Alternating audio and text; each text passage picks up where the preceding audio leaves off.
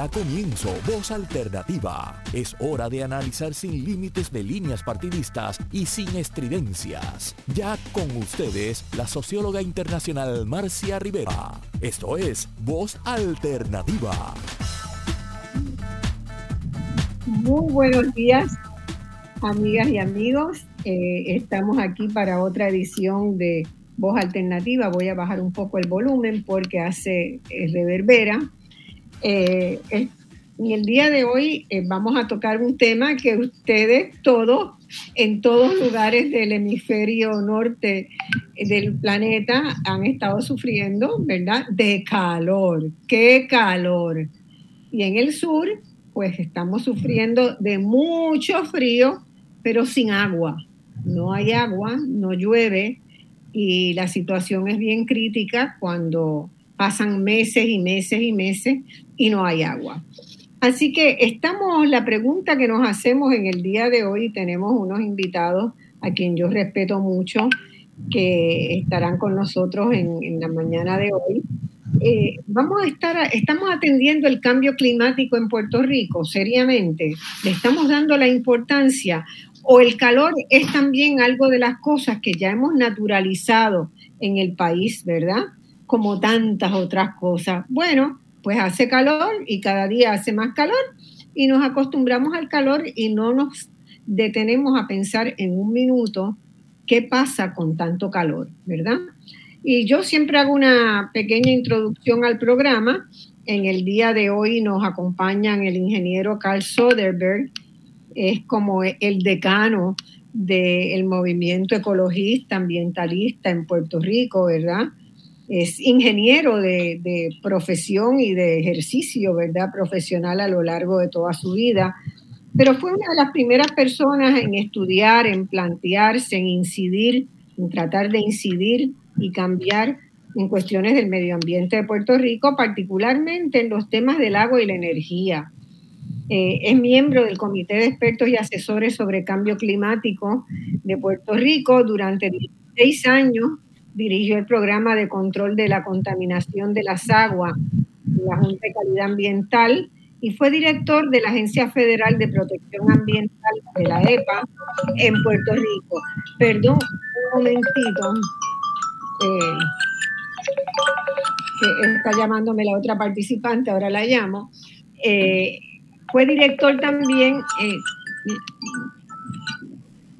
eh, fue director también, perdón, de la EPA en la región de Puerto Rico y el Caribe. Tenemos a Federico Cintrón Moscoso, también, déjame ver si es que yo no le he dado entrada a esta chica, pero no, no, no está aquí pidiéndome entrada acá. Ahí, ahora ya entró. ahora ya entró. Ah. Eh, buenos días. Buenos días. Hola. Entonces, ese es nuestro primer participante de hoy, el ingeniero Carl Soderberg.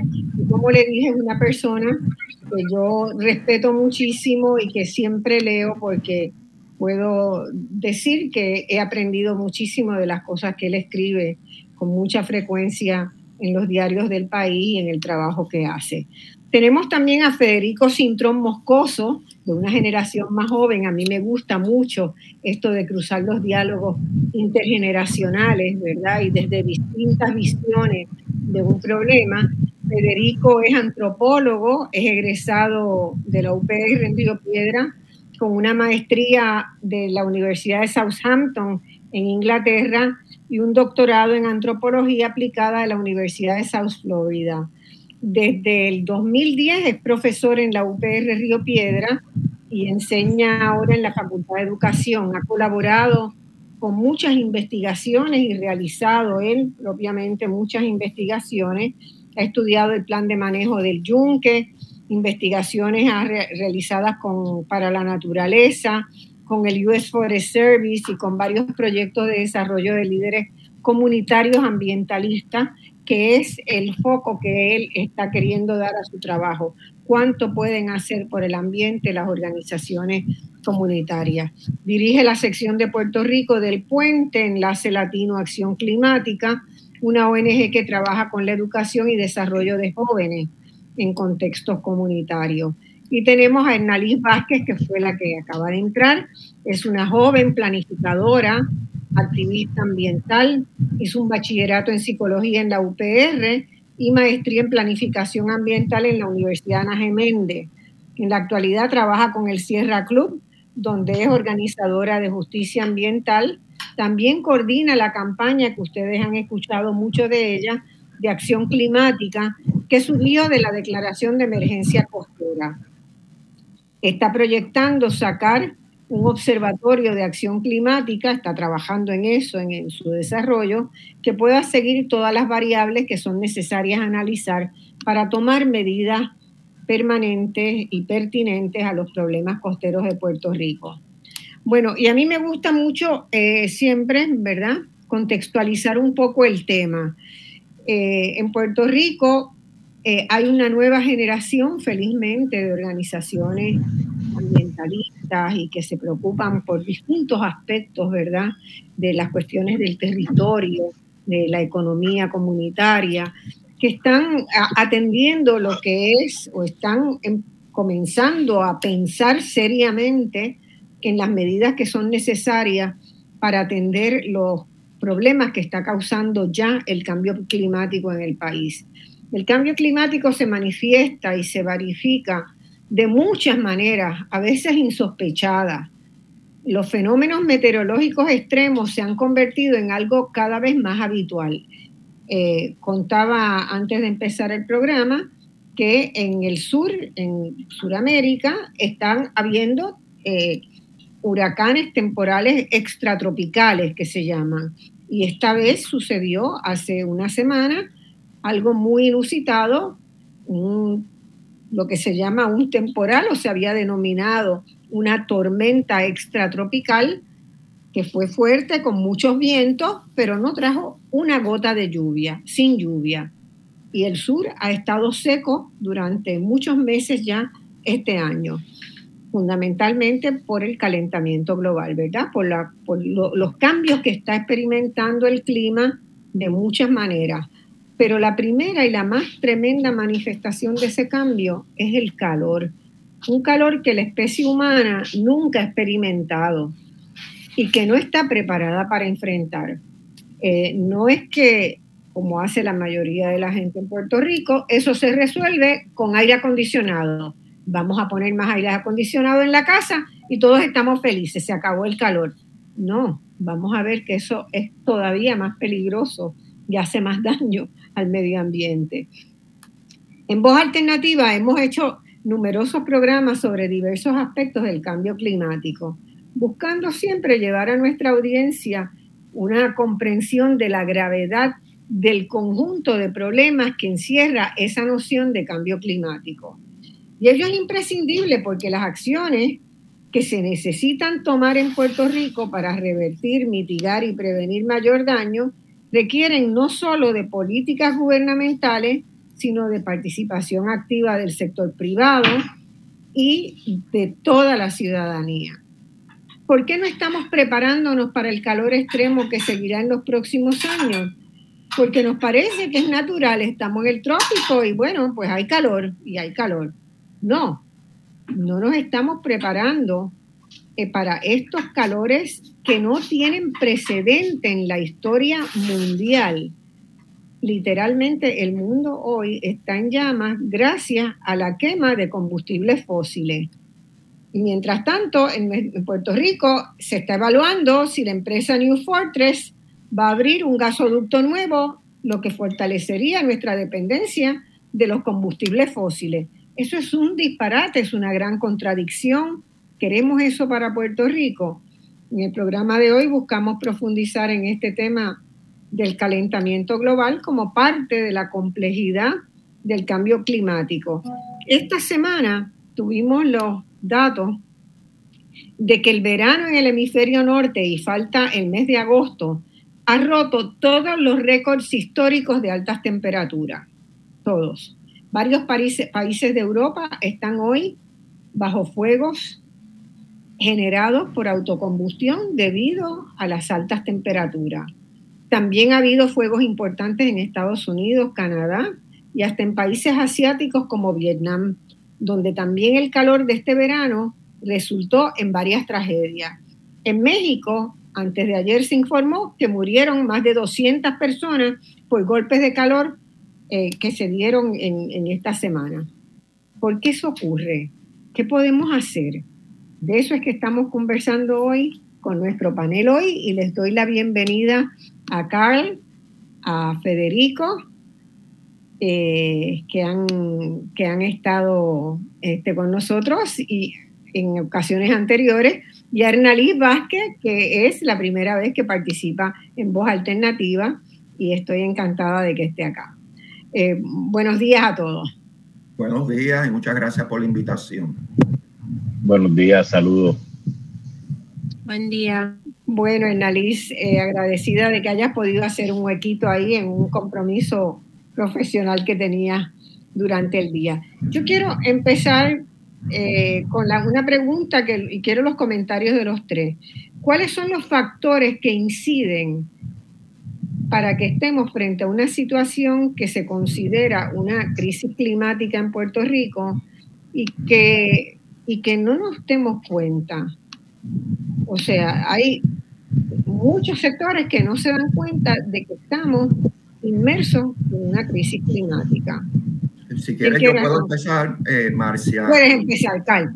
Tienes derecho. vamos a empezar por, por la, el calor, ¿verdad? Que es lo que nos está afectando desde mayo hacia acá. Y es que si se fijan, las temperaturas del mar Caribe y de parte del Océano Atlántico también han roto récords. ¿Sí? Y porque eso es importante, porque el océano, los océanos y los mares absorben normalmente el 90% del calor que, se, eh, que emitimos los humanos en todo el mundo. Cuando el nivel de temperatura en el mar está alto, en los niveles que, que tenemos ahora mismo, y especialmente en el Caribe, ¿qué es lo que pasa? Que ese mar no puede absorber la misma cantidad de calor que absorbía antes. Y entonces ahí es que viene parte del, del problema del de, el calor que estamos sintiendo con la temperatura ambiente. La pregunta es, ¿qué causa esto? Pues mira, definitivamente que los países han hecho caso omiso a los compromisos del Tratado de París donde se quería, eh, en, París se determinó que queríamos parar el aumento promedio global a, a 2 grados centígrados. Rápidamente el IPCC luego hizo una, una, un pedido a ver si se podía bajar a 1.5 eh, grados centígrados para evitar precisamente lo que estamos sintiendo todo el mundo, o, casi todo el mundo dijo que sí, pero entonces eh, del dicho al hecho es un gran trecho. Y, y, ya, por ejemplo, en el COP25 de Glasgow ya se sabía que no vamos a poder mantener la temperatura que no exceda 1.5 grados centígrados, porque uno de los propósitos de esa reunión era vedar inmediatamente la quema de carbón eh, para generar electricidad y no se, le, no se logró ese acuerdo. También ocurrió que se supone que todos los países del mundo accedieran a, a tener emisiones netas cero para el 2050, pero entonces hubieron algunos países que indicaron claramente que, que tienen necesitan más tiempo para llegar a esa meta, entre ellos China, que dijo no, 2050 no, es 2060. A Rusia se le tuvo que torcer el, el brazo, y eso fue antes de la guerra, para que dijera 2060. E India dijo, mira, si me dan ayuda, el 2070.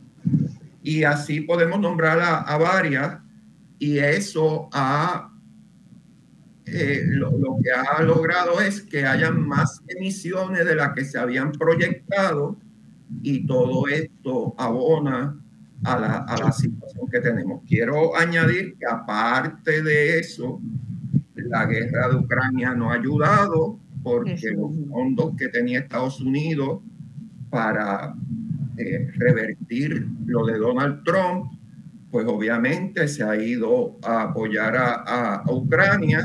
La Unión Europea ha tenido que prender plantas de carbón que tenía pagadas ante la escasez de gas natural de Rusia.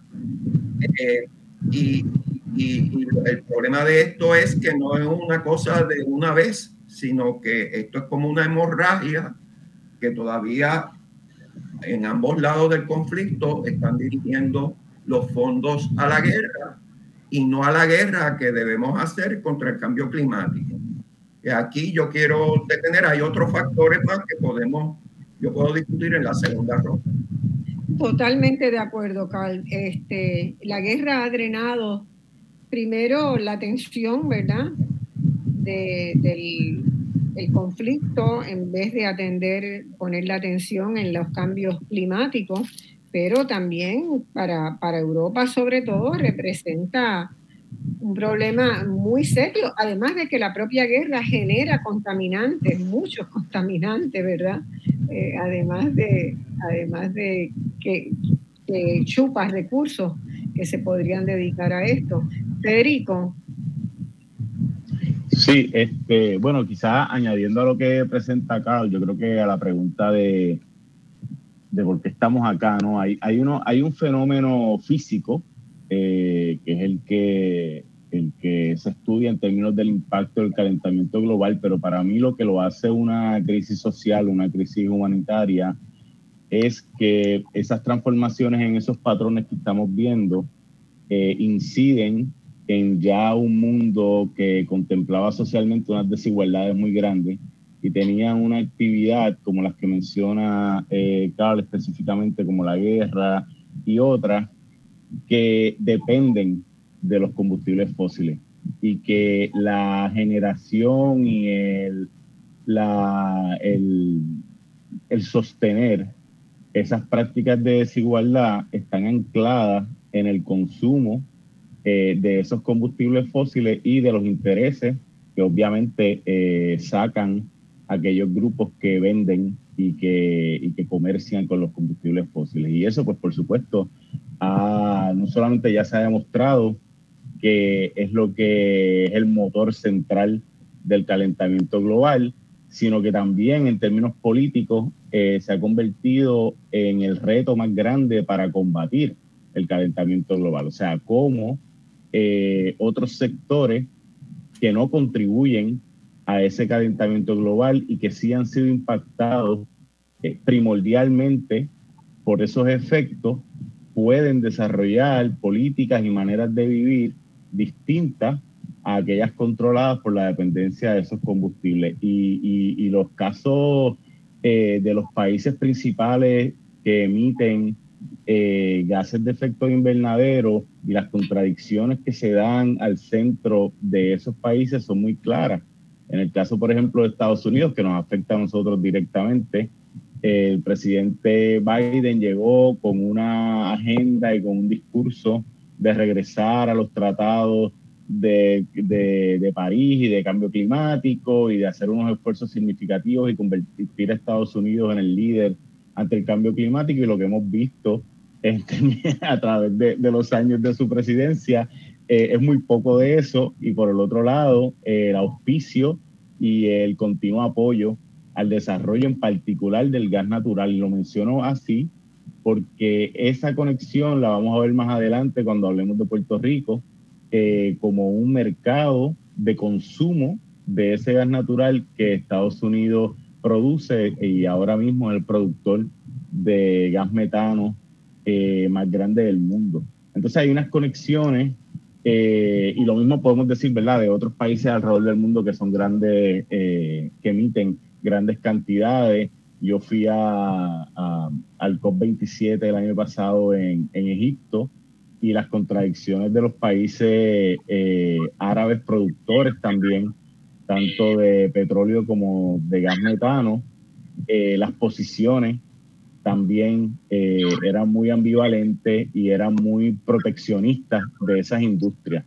Entonces la transición que se requiere dramática de poder eh, dejar de consumir esos combustibles versus la inversión que hay que hacer en energías renovables, pues también entra en esa dinámica de desigualdad de quién tiene el poder para lograr hacer esos cambios.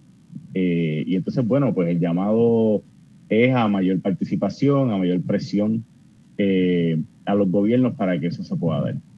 Bueno, ahora mismo hay un planteamiento, ¿verdad?, de construir un gasoducto para, este, entre comillas, resolver el problema energético de Puerto Rico, pero eh, ahí la, cuestión es que los servicios que hemos estado teniendo y la infraestructura tan débil, ¿verdad?, eh, que hemos tenido y la, la desconfianza que tiene el pueblo de Puerto Rico en quien maneja el tema de la electricidad, hace que cualquier cosa que se proponga como alternativa y que suene razonable, que va a tener éxito, va a ser apoyada. Y, eso pues lleva, lleva problemas serios, ¿verdad? Sí, no, totalmente. Y lo que mencionas del gasoducto, eh, es importante ahí una reconstrucción histórica de ese problema porque eh, ahora estamos viendo el rompecabezas completo. Completo, el contrato de Genera, el gasoducto nuevo, el dragado de la Bahía de San Juan, la, la implantación de la planta de New Fortress en San Juan de manera ilegal, tanto violando leyes estatales como federales.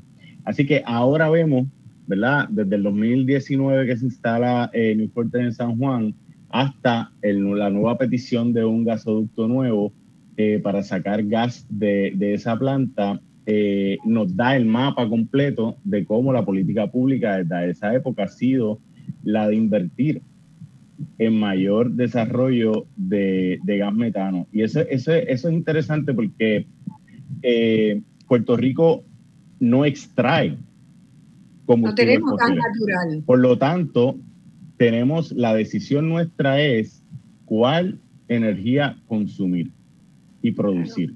Entonces ahí es que viene el detalle importante porque en esa encrucijada tenemos la posibilidad de decidir sobre movernos a la energía renovable, está el dinero, está el conocimiento para hacerlo y sin embargo esa ha sido la, la dirección que ha tomado el gobierno. Compañera, vamos, Enaliz, ¿qué le parece a usted esta discusión? ¿Cuáles son para ti las mayores causas, verdad, de esta, lo que ya yo creo que es una crisis climática, económica, social, eh, seria? Pues hola, qué bueno estar aquí con todos ustedes. Eh, pues me parece que, ¿verdad? Sin tener que repetir lo que los compañeros han indicado anteriormente, desde una perspectiva organizativa y también comunitaria, ¿verdad? En Puerto Rico han pasado varias cosas, hablando específicamente de Puerto Rico. Además de que siempre se ha hablado sobre el calentamiento global, cambio climático, crisis climática, emergencia climática, se va intensificando la forma en la que se trata de comunicar la urgencia de que esta es la agenda más crucial y más difícil de atender, como decía Federico.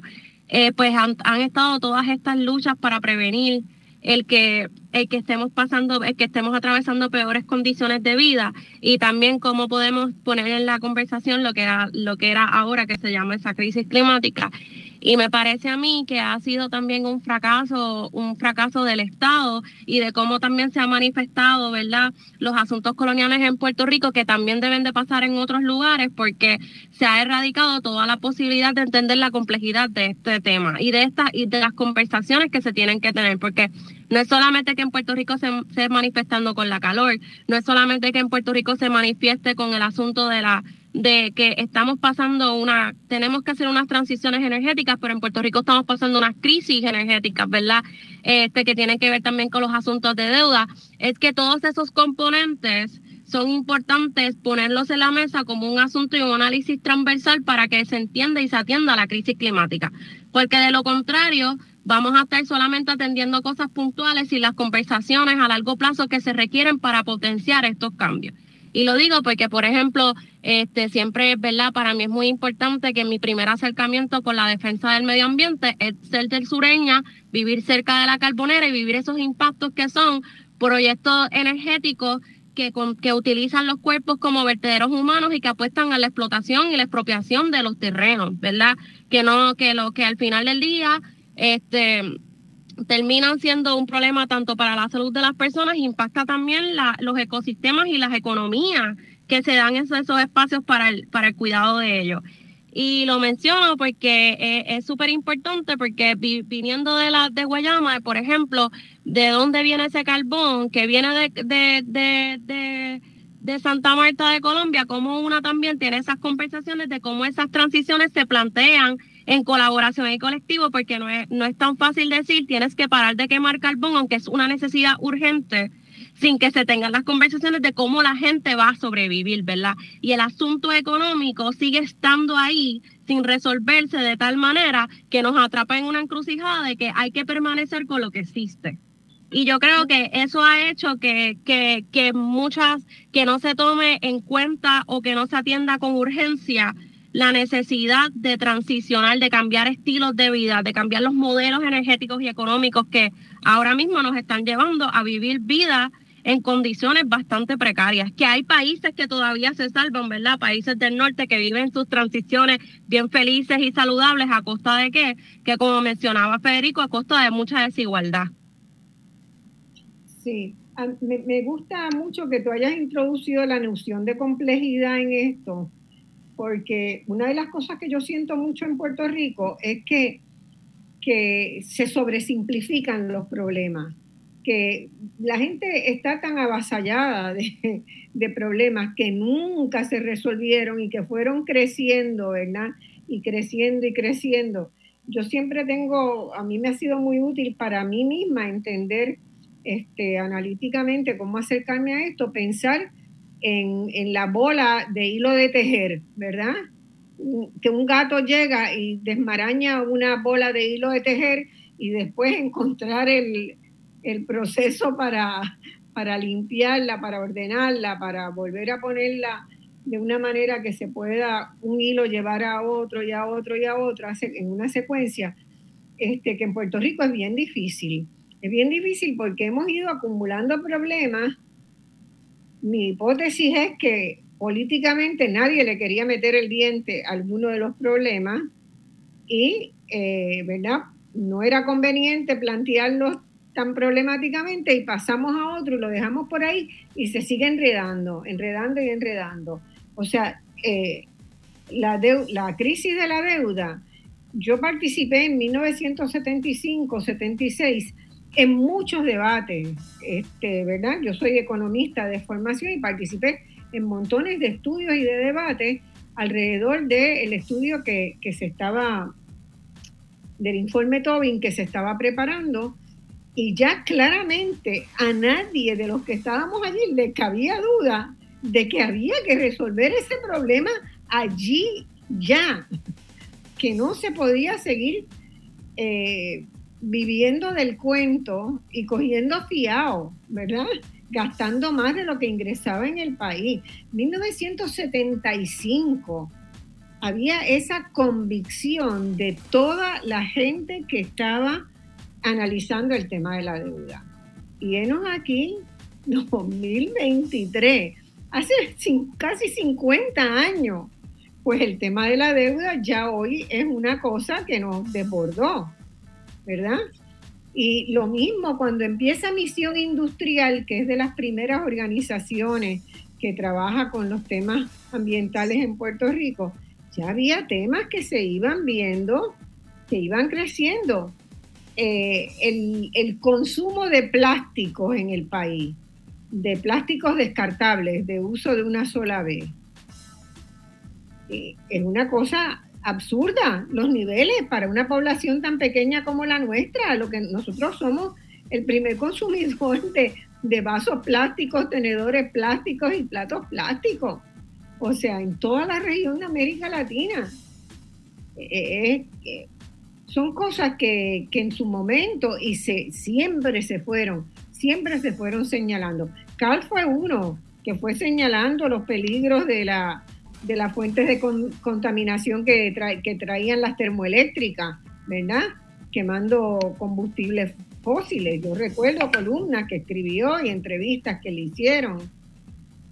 Así que nosotros, cuando no resuelves un problema, entras en otro, se mezcla con ese, aparece eso que tú llamaste la complejidad y que es muy seria en Puerto Rico. Me hacen ya una señal de que tenemos que ir a una pausa y volvemos dentro de un par de minutos.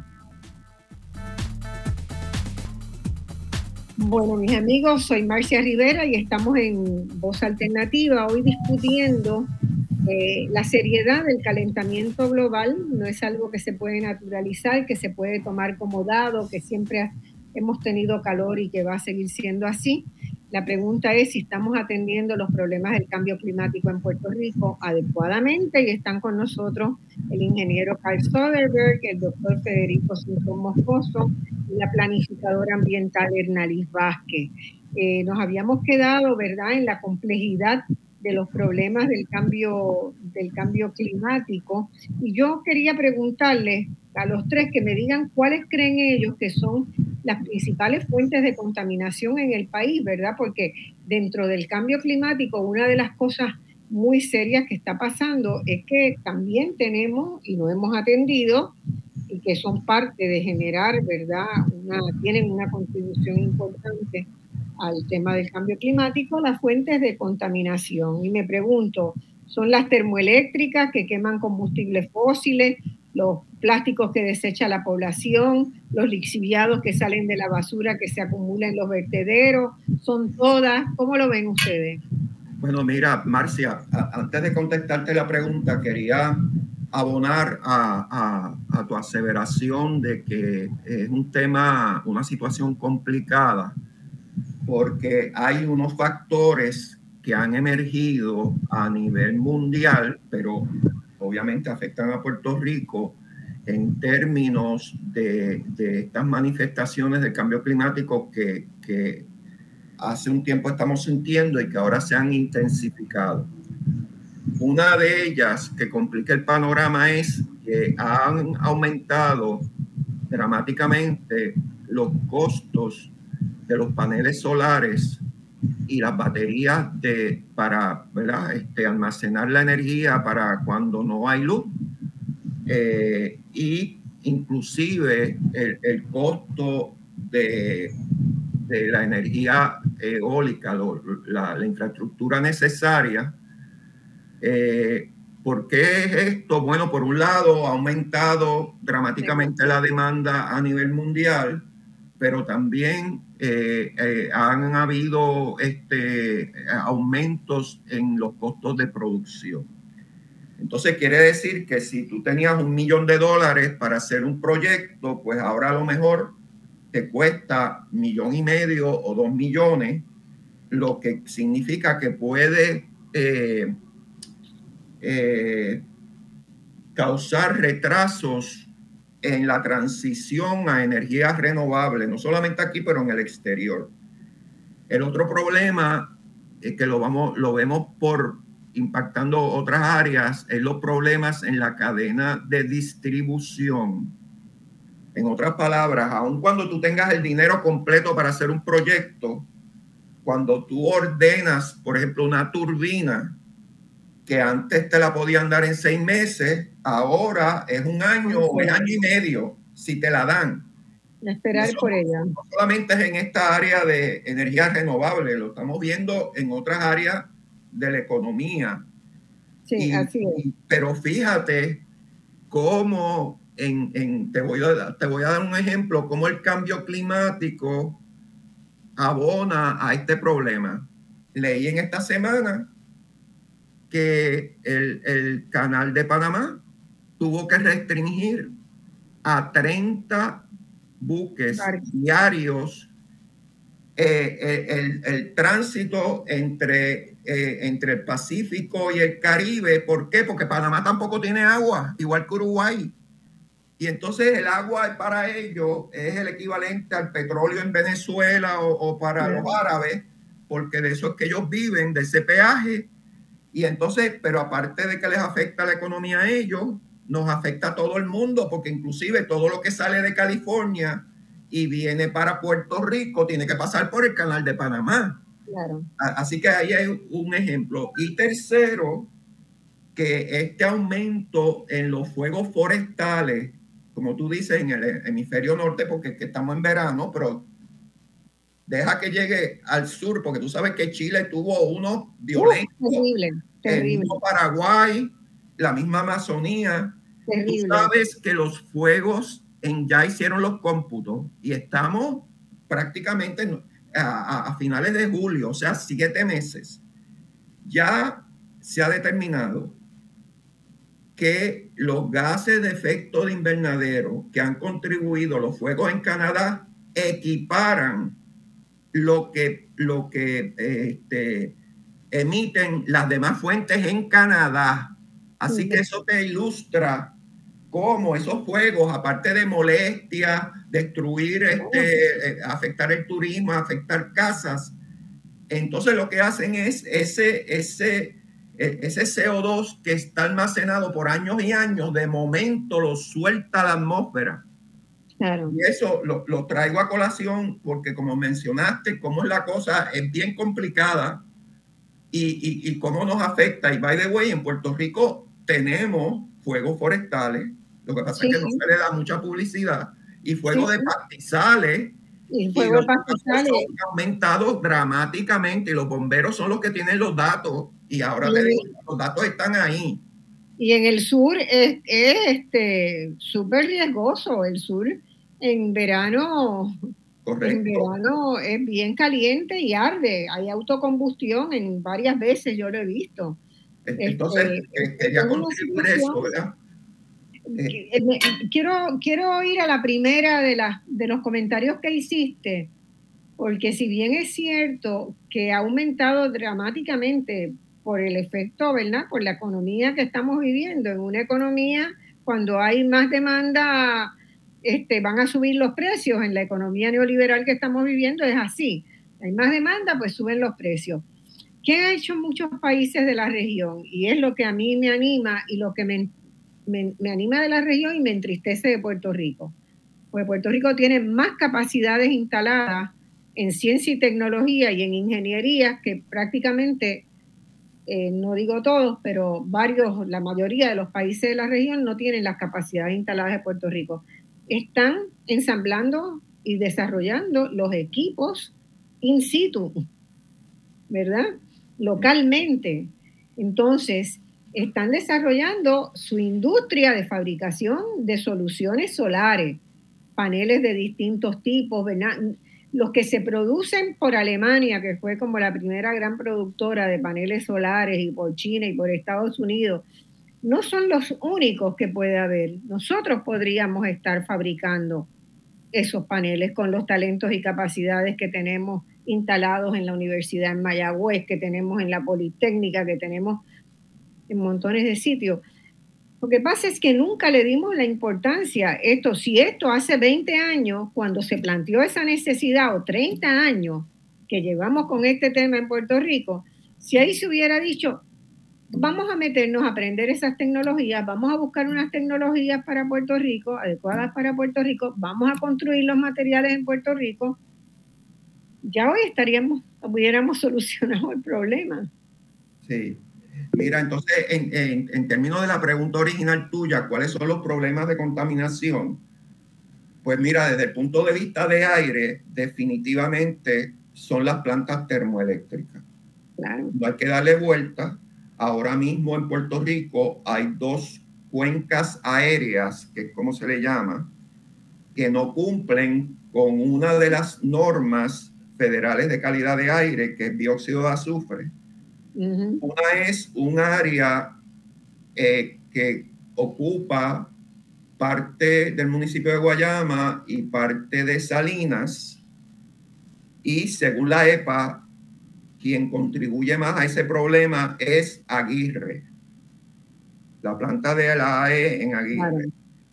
Y entonces tenemos un área mucho más grande que vamos a decir es el área metropolitana, pero incluye no solamente el municipio de San Juan, sino parte de Tuabaja como Levitown, parte de Bayamón como Río Hondo, parte eh, de, se me queda Guaynabo, porque Guaynabo, llega hasta la bahía. Eh, Y, y, de nuevo, según la EPA, los culpables es palo seco y, y las plantas que le llaman Puerto Nuevo, pero realmente es San Juan.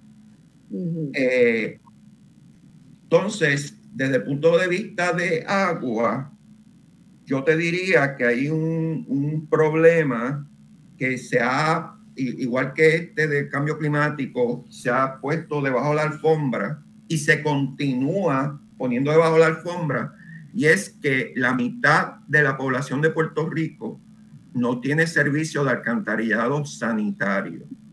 Y por lo tanto, o se descargan tal cual, todavía en el siglo XXI hay comunidades que descargan tal cual.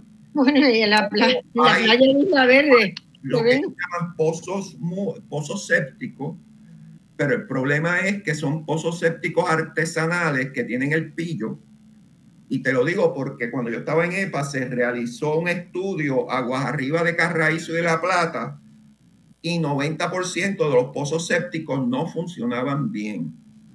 Entonces, ¿qué pasa? Pues eso es una contaminación de patógenos inmensa que también repercute, no solamente daña las fuentes de agua potable nuestra, sino que también causan estos problemas de, las playas contaminadas. Y ahora con el cambio climático esto se va a incrementar porque con las lluvias intensas van a haber, van a haber más desborde de los pozos sépticos. Y como tú sabes, lo que llueve en la montaña en menos de 24 horas llega a la costa. Así que vamos a tener más días donde las playas no son aptas por una buena razón y son patógenos. Así que para mí, en, términos de agua, eso, y obviamente tenemos el, problema perenne de los residuos sólidos, donde tenemos basura como un continente, no, no como un país continental, como un continente, y somos una isla de 100 por 35 y yo te digo que ahí para mí, cuando a mí me preguntan, es, estamos ya con un pie en el precipicio y yo no veo acción por ningún lado. Así que ver, análisis de acción. Vamos a ver dónde está la acción. ¿Qué van a hacer estos muchachos? Porque con el país que le estamos dejando, están hasta el cuello. Y, y, disculpen que ya mismo es que me tengo que retirar porque estoy en una reunión comunitaria y paré en medio para poder estar aquí presente con ustedes. Pero Marcia, además de la acción, quería comentar este, que quisiera que no se pierda algo que tú comentaste, porque un poco, si bien es cierto que nosotras estamos abogando y muchos grupos comunitarios y ambientales estamos abogando porque los fondos públicos, los fondos federales que están entrando se utilicen para la transición energética, apostando a los, a los a paneles solares en los techos con baterías, no en fincas, insistimos, no en fincas. Este, también hay que, esta conversación puede ser un poco, ¿verdad? La, la, la abogamos por eso, porque el, poco espacio político que estamos teniendo en Puerto Rico es precisamente tener que constantemente estar observando, fiscalizando y abogando, pero a la misma vez cuestionándonos las alternativas que estamos promoviendo. Y lo digo porque mucho, ¿verdad? Este, este, existen los grupos Movement Generation, que fueron los que lanzaron la primera plataforma de justicia de Just Transition en, los Estados Unidos, este, con una perspectiva, ¿verdad?, incorporación de indígenas, y es que la crisis climática, el único problema no son los combustibles fósiles, ¿verdad? Es el control sobre los terrenos y la explotación. Así que cuando estamos hablando de estas transiciones energéticas, de esos grandes paneles solares, hay que cuestionarnos también a qué costo llegan a nosotras. Así que hay que empezar a ver cómo generamos esas economías locales para poder desarrollar las cosas desde aquí porque si no van a seguir representando un problema a largo plazo, cómo se disponen, quién, a quién les traen, a quién están explotando para que yo pueda tener energía en mi techo, ¿verdad? Y eso a largo plazo hay que seguir cuestionando esas cosas porque como estabas mencionando, otros países lo han hecho y nosotros tenemos la capacidad de poder hacerlo, pero hay unas conversaciones más complejas. Y también este, dejando saber y enfatizando lo que decía Carl, que sí es cierto, de, hecho hay muchos estudios que dicen que desde 1995, más o menos desde ahí, los efectos de los gases de efecto invernadero en Puerto Rico aumentaron muchísimo con AES también.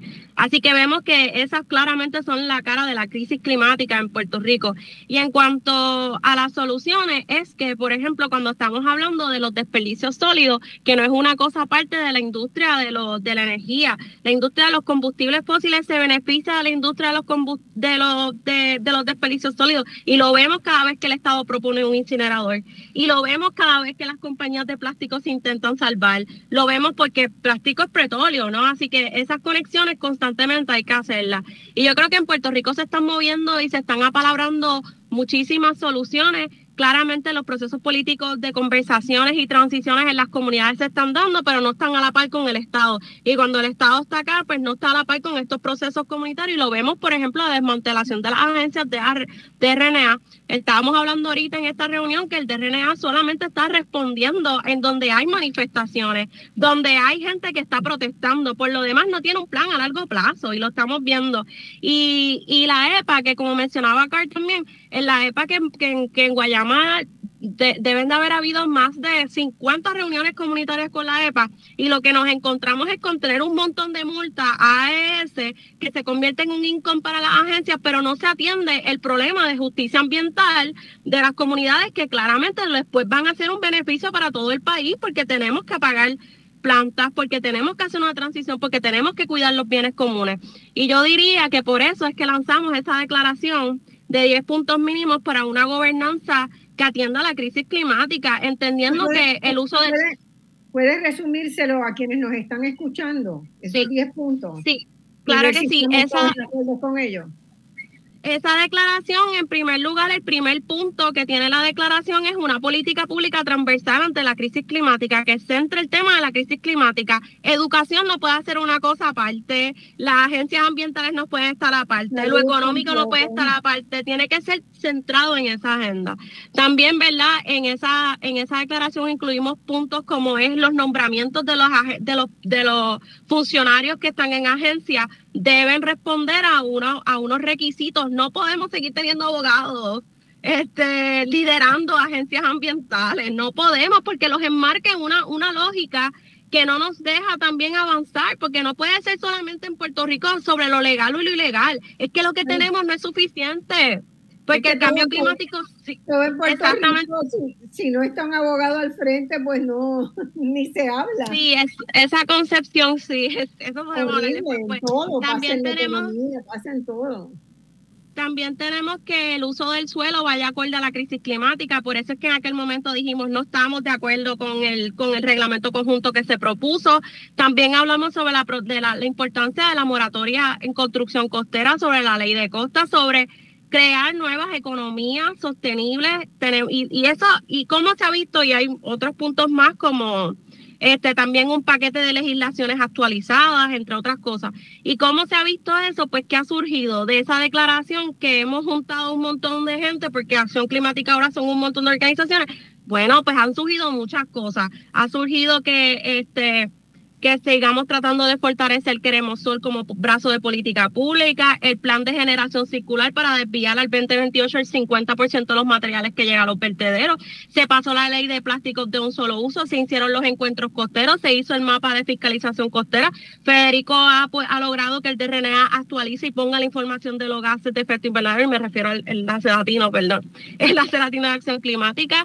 Este, se han logrado este, la interpelación de Machar Gómez con todos esos puntos que las organizaciones hemos estado, hemos ido impulsando esos reclamos de alguna forma u otra por, para avanzar una acción climática en el país que no necesariamente se está dando como debe, porque no es solamente atender la crisis climática, hablarlo, no es que tienes que haber mitigación, tiene que haber unas transiciones, tiene que poner dinero y va a ser 5, 10, 15, 20 años, pero con urgencia. Y eso es lo que estamos viendo, que no, aquí nos falta información.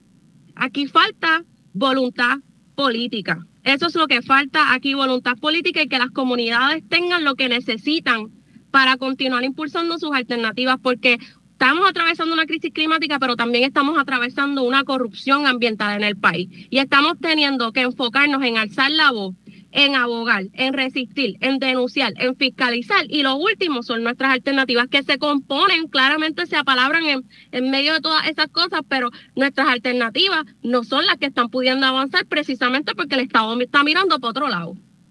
No, y se genera, yo creo que se ha generado una desconfianza recíproca que, que no le conviene al país, ¿verdad? Que no le conviene al país. Nosotros tenemos que encontrar cómo, cómo tender puentes, ¿verdad, Federico? Cómo tender puentes para que la gente dialogue y se entienda. Y, yo, siempre trato de que Voz Alternativa, ¿verdad? Pues sea uno de esos puentes. No es fácil, no es fácil, porque hay una, en el sector gubernamental hay una desconfianza bien grande de lo que los activistas ambientales quieren. Los activistas ambientales son voces de lo que toda la población de Puerto Rico realmente aspira pero no sabe que está en juego, no sabe que está en riesgo, ¿verdad? Entonces siempre hay alguna gente que lo ve antes. Y, y, también del otro lado, lo mismo. ¿Por qué? Porque cuando se hacen mil promesas desde el punto de vista gubernamental, cuando se acercan la época de elecciones, las prioridades cambian, cambian los gobernantes y cambian para el objetivo de ser reelectos. Entonces, eso es una, una situación que ya, o sea, a mí, a mí me, me duele y me entristece. Y a veces me apena hasta decírselo a las generaciones más jóvenes, porque uno no quiere desilusionarlo, ¿verdad? Pero, o sea, hace 50 años que estamos en las mismas. Hace por lo menos 50 años, desde que yo tenía tu edad o menos, estoy en estas mismas luchas. Entonces uno dice, bueno, ¿cuánta paciencia hay que tener, verdad? ¿Cuánta paciencia hay que tener? Pero en ese sentido, creo mucho, ¿verdad?, en la labor que muchas organizaciones están haciendo de salir a la calle a educar a la gente, a que la gente entienda, entienda la complejidad, entienda la urgencia y entienda la necesidad. Tú como planificadora lo sabes, todos ustedes lo saben, que uno, nosotros podemos pensar en, estrategias que sean sinérgicas, ¿verdad? Que de una vez un mismo esfuerzo toque varias cosas. Por ejemplo, apoyar decididamente el andamiaje de ciencia y tecnología para que genere soluciones a los problemas del agua y de la electricidad en Puerto Rico, pues tiene esos objetivos claros, pero de paso va a formar gente, va a crear empleo, va a generar otras miradas. Entonces, esas son las soluciones que tenemos que empezar a pensar para el país. Que una es como la rueda, ¿verdad? Un andamiaje de rueda, pongo en marcha esto, pero eso me va a poner en marcha esto y me va a poner en marcha lo otro. Eh, y lamentablemente, pues el pensamiento de la gestión gubernamental es bien fragmentado una agencia no sabe lo que está haciendo la otra y se necesitan, se necesitan. Miremos el impacto de, de estos calores sobre la agricultura. Los agricultores orgánicos obviamente se están volviendo locos cuando hay sequía. en, cuando hay sequía, cuando hay calores que, que le matan la producción y que no tienen los recursos, pues tienen problemas serios, ¿verdad? Pues hay que generar soluciones que atiendan las dos cosas. Federico, hace rato que estás loco por hablar.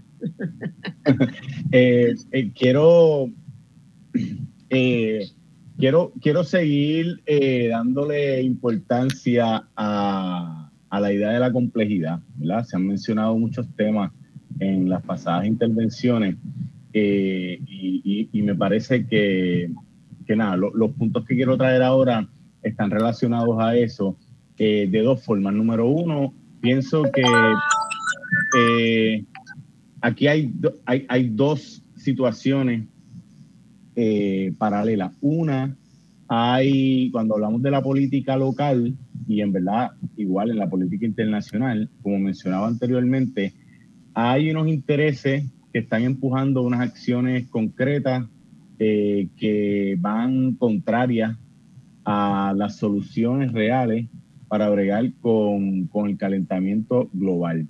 Y esa gente tiene una, esa gente no vamos a cambiarle la manera de pensar, esa gente piensa así, eso es lo que quieren, quieren ¿verdad? beneficiarse de, de, la crisis. Así que a esa gente no le estamos hablando hoy, o por lo menos yo no le estoy hablando a esa gente hoy, pero sí le hablo al resto de la gente eh, que sí se está dando cuenta del impacto tan grande que está teniendo la crisis en sus vidas y en el, en el entorno ¿verdad? social de, de, Puerto Rico. Y aquí hay varios puntos que yo creo que son importantes eh, comprender, o que por lo menos yo quiero lanzar. Yo escribí una columna el año pasado eh, donde planteaba que el tema del cambio climático, para mí todavía hoy se mira como un problema adicional. Tenemos el problema de la educación, el problema de la economía, del desempleo y tenemos el del cambio climático. Pero incluso eh, todos son sumatorias, todos se ven como individuales y que se suman a otro. Y ahí planteaba yo que, que teníamos que pensar en el calentamiento global y en ese cambio como eje para mirar los otros problemas. ¿Por qué? Porque esos problemas, el problema, eh, ¿verdad? La desigualdad de género, esos problemas se afectan, se están intensificando con los cambios del clima. Entonces, la mirada a partir de la premisa de que vivimos en un mundo, en un clima diferente, como punto de partida para pensar cómo esas transformaciones que tenemos que hacer sociales van a estar impactadas y están conectadas a eso. Todo lo que estamos hablando ahora es decir qué combustible utilizamos, cómo generamos electricidad, cómo cambiamos los salones de clase, cómo utilizamos las áreas de afuera, cómo el calor está impactando la biodiversidad, cómo la biodiversidad también, el colapso de la biodiversidad va a traer un colapso en la producción de alimentos, etcétera. Todos estos problemas tienen un marco muy, muy grande que es la transformación física del planeta. Entonces, eso hay que entenderlo y desde ahí es que tenemos que pensar hacia, hacia el futuro próximo, ¿verdad? Ya no hablemos de, del 2100, que es la fecha que utilizan los científicos, ¿verdad? Para, para hacer sus proyecciones. Así que esa mirada climática, yo creo que es bien importante eh, adaptarla, entenderla y promoverla. Lo otro es que eh, mencionaba eh, en su intervención las relaciones internacionales y una de las cosas que nos muestra la crisis climática es la importancia de la interdependencia global, que a veces en el insularismo pensamos que no nos llegan o que nos tocan de refilón, pero esto lo ha hecho mucho más explícito. Pero al mismo tiempo, esa interdependencia, ya sea por el clima o por las decisiones políticas, recae y nos hace ver la dependencia que tenemos como sociedad en unas cosas particulares como el caso de la energía, que lo hemos mencionado varias veces, y cómo los países, como los ejemplos que tuviste, Marcia, están buscando precisamente esa, esa eh, soberanía, poder producir propiamente, internamente, muchas de las cosas de las que dependen. Entonces, esa visión también en Puerto Rico hay que desarrollarla porque no la, tenemos, como tú dices, el, eh, eh, esos institutos científicos y de conocimiento, pero el para qué es el que estamos debatiendo. ¿Para qué los tenemos? ¿Lo queremos para el turismo? ¿Lo queremos para una economía de afuera, extranjera? ¿O lo queremos para realmente empujar esas transformaciones que estamos, estamos tratando de, En la pandemia fue un caso claro. En la pandemia nosotros tuvimos, incluso hubo disputas por casos de corrupción con la compra de materiales y todo, porque lo que pensamos es en salir corriendo a comprar todos los materiales. En Puerto Rico ya no se produce ni alcohol, ni agua oxigenada, ni cosas básicas. La pandemia nos agarró importando todo eso de Estados Unidos. La mayoría de los países en, en la región acá, pues los laboratorios nacionales producen alcohol, producen agua oxigenada, empezaron a producir las mascarillas, no fue difícil producir las mascarillas, produjeron los kits para hacer las pruebas del COVID. Nada de eso se corrió a comprar afuera, se, fabricó internamente. Se pusieron ocho laboratorios eh, que son del Ministerio, en el caso de Uruguay, del Ministerio de Salud Pública, a trabajar con los laboratorios de la universidad que tienen distintos lugares para salir a hacer la prueba, se formó a la gente y, la pandemia no tuvo la, la angustia, o sea, se vivió intensamente, hubo muertos como en todas partes, ¿verdad? Pero el proceso de vivirla no fue con la angustia con la que se vivió en Puerto Rico. Yo que estoy yendo y viniendo, veía el drama de la, la diferencia del drama. Nos quedamos sin esto, nos quedamos sin guantes, los hospitales no tienen suficientes camas, no tienen monitores, porque no se ha articulado la capacidad de respuesta local y la tenemos. Totalmente, y, a eso es a lo que nos referimos, ¿verdad? En el, en el ámbito del de cambio climático, a la, a la adaptación climática, es empezar a entender que hay unos cambios que tenemos que hacer en la educación, en la salud, en la vivienda, etcétera, para poder enfrentarnos de una mejor manera a ese impacto que estamos recibiendo. Revertir para mencionar, Marcia, tu pregunta de los contaminantes eh, Enalí mencionaba que eh, del trabajo que hicimos en, en ELAC para que Recursos Naturales cumpliera con la ley 19, eh, perdón, con la ley 33 del 2019 y publicara el informe de gases de efecto invernadero. Y finalmente se, se subió a la página de, de Recursos Naturales eh, esta semana que acaba de pasar. Y ahí hay unos datos súper interesantes sobre quiénes emiten, ¿verdad? Y cuáles son los sectores que más emiten gases de efecto invernadero. Eh, no nos debe sorprender que los sectores más grandes son el de energía y el de transportación. Eh, y en términos de gases, pues obviamente, precisamente porque producimos todavía mucho con petróleo y carbón y los carros usan gasolina para, para transportarse, eh, el, el, CO2 produce el 84% de las emisiones eh, y el gas metano el 11. Entonces sí hay unas industrias que podemos identificar claramente en Puerto Rico eh, dónde es que tenemos que movernos con mayor urgencia. De hecho, en los hallazgos del informe se menciona eh, la falta de urgencia con la que se están trabajando en estos dos sectores y la necesidad de esa transición urgente hacia las energías renovables y lo poco que se ha hecho. Inclusive cuando se compara, y lo poco que uno ve en el horizonte, no solamente lo que no se ha hecho, lo que no ve en el horizonte. Tenemos que ir a una pausa y volvemos con, con esto en un minuto. Bueno, amigos y amigas, estamos comenzando la segunda hora de Voz Alternativa y hoy estamos discutiendo el calor que ha hecho en todo el hemisferio norte, la gravedad de las situaciones que se están dando y muchas cosas que no sabemos. Acá en el entretiempo estábamos conversando eh, con Federico de algo que me impresionó mucho hace dos meses en un recorrido que hice por el sur con una amiga, eh, de ver la cantidad de asfalto que se había puesto sobre lo que eran los jardincitos de las casas ¿verdad? Jardines que tenían un árboles, arbustos y tal, en el sur. Y yo digo, pero ¿cómo es posible? Y me dice, no, preguntamos a alguien, es que se ha puesto de moda ahora, que ya no se quieren tener porque las hojas son un problema, las hojas de los árboles son un problema. Y yo no quiero bregar con el problema de tener que estar rastrillando hojas, sacando hojas. Yo, o sea, uno trata de explicar que, ¿verdad? Ojalá Ojalá Puerto Rico tuviera tres, cuatro veces los árboles que tiene hoy.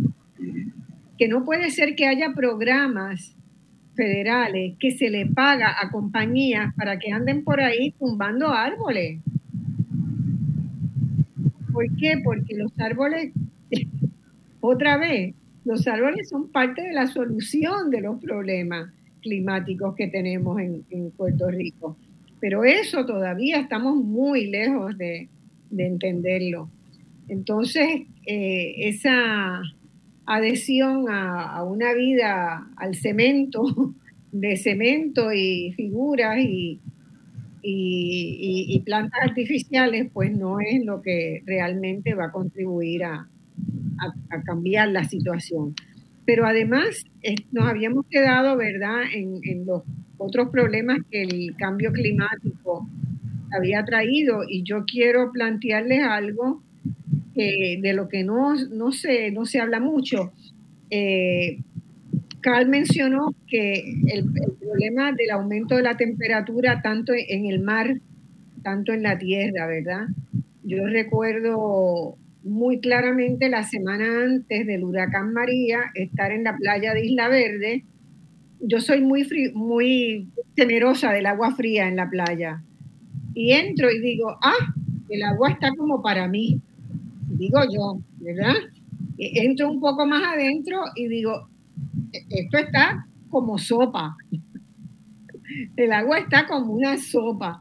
Y lo que yo sí sé es que cuando el agua está como una sopa es bien peligroso.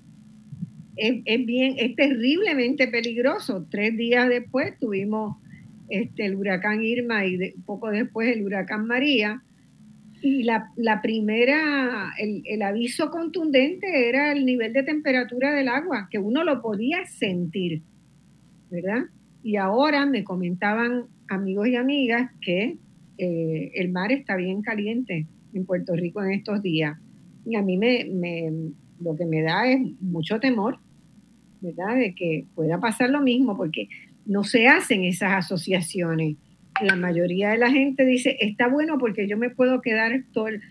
Si uno se mete en el agua fría, te va, a los cinco minutos ya vas a estar bien, ya te pasó el, el choque inicial, porque la temperatura de uno está en 37 grados, ¿verdad? Este, y la del mar no puede, si está en 37 grados hay que salir corriendo. Pero eh, la gente tiene que, que, entender, ¿verdad? Que uno tiene formas de ir viendo cómo se va agravando la situación. Y el, y el otro fenómeno, ¿verdad? Ese de, de los árboles, de que hay que sembrar árboles y árboles y árboles y donde quiera que uno va, tratar de sembrar un arbolito, llevarse una semilla y dejar un arbolito sembrado. Mira, Marcia, quería decirte, hablando de que la cosa se va, se va agudizando, ya no es a nivel de sopa que está la playa, está a nivel de jacuzzi. Ay, Dios mío. Te lo digo de verdad, y no es solamente Puerto Rico, es todo el Caribe. Y los, que saben de, biología marina anticipan de un momento a otro otro blanqueamiento de los, corales. Que eso es mortal. Mortal para los, los arrecifes de coral son nuestros osos polares. Claro. otra cosa que la gente le dice, ay bendito, los, los osos polares van a desaparecer, pero eso es por allá, pero no asocian que tenemos los corales que tienen una diversidad mayor que el yunque. Y, y, un puertorriqueño más o menos sabe que el yunque es especial desde el punto de vista ecológico. Pues mira, más importantes son los arrecifes. Y si siguen habiendo estos episodios de blanqueamiento, va a llegar un momento en que el coral no se puede recuperar y lo vamos a perder.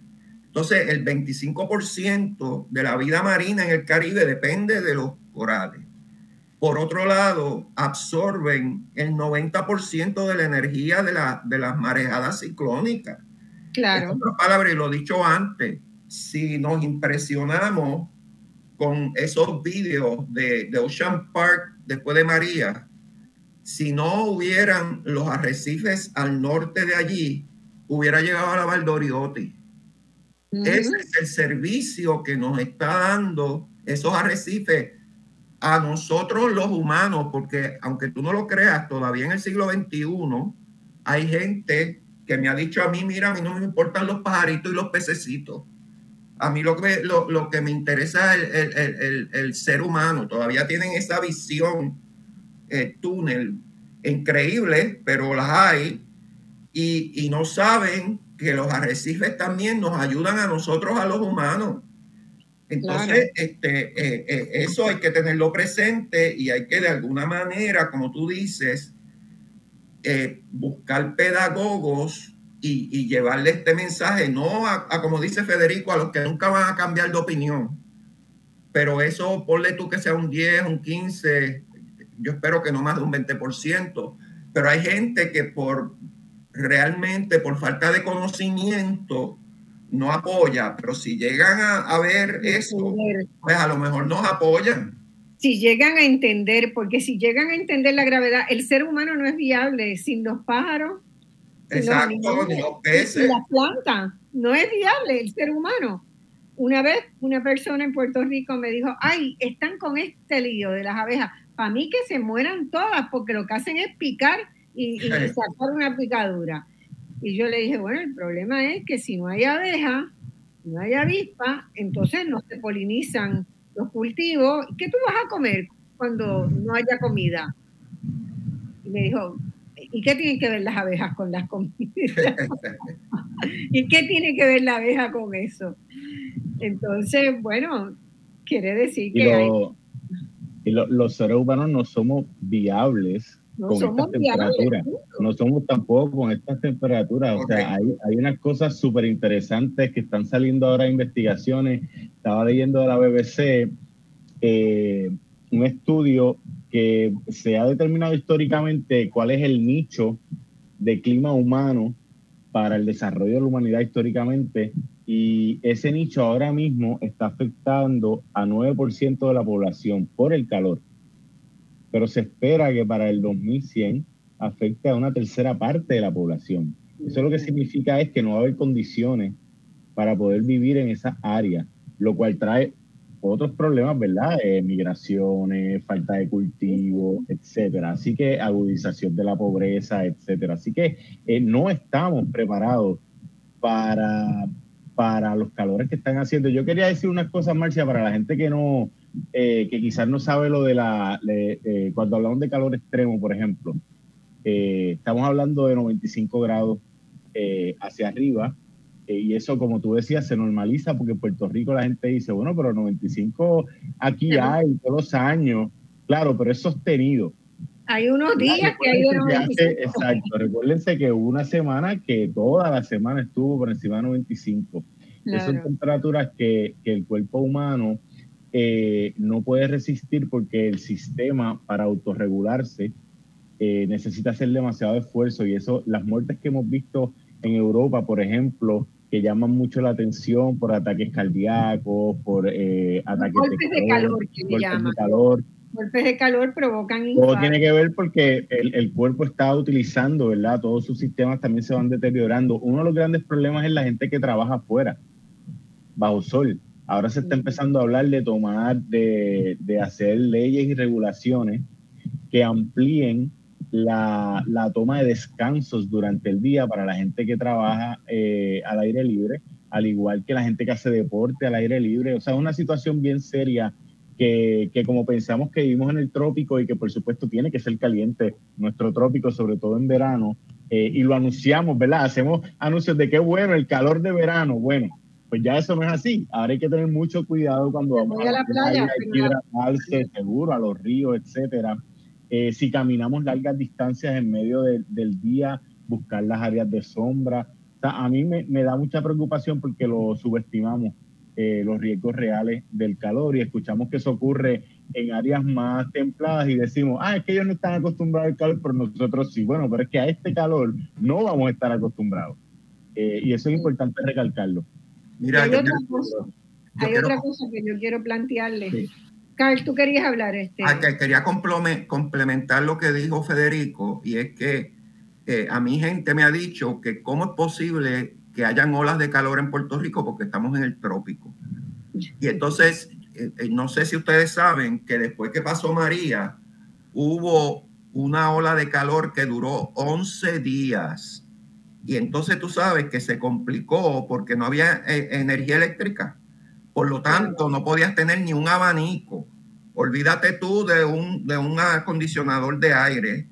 Así que yo estoy seguro, lo que pasa es que aquí no se llevan las estadísticas, que mucha gente que murió fue por el golpe de calor, pero los médicos, pues ya tú sabes, no, no pusieron lo que tenían que poner pero es un ejemplo de que en este verano eh, tenemos las eh, temperaturas extremas acompañadas con apagones selectivos y entonces la situación eh, se, se, complica porque entonces no tienes la posibilidad de un alivio.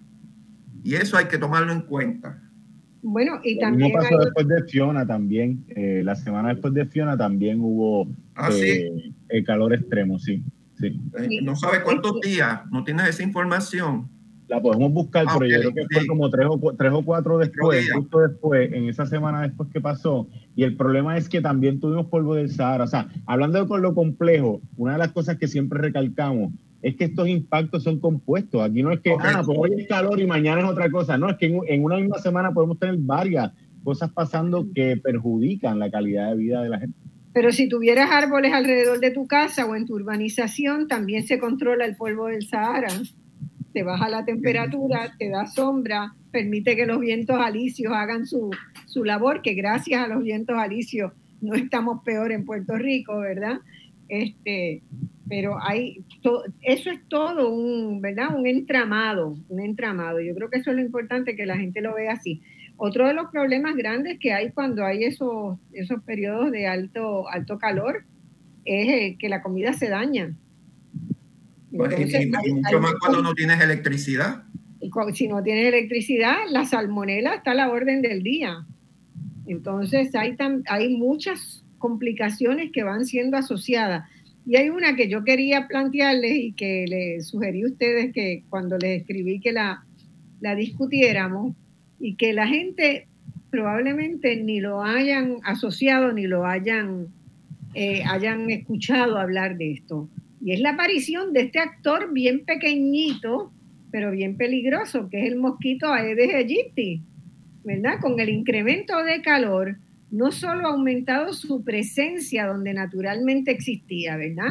En Puerto Rico, por ejemplo, sino que se ha duplicado, triplicado o hasta quintuplicado los casos de dengue, de zika y de chikungunya, transmitidos por el mosquito.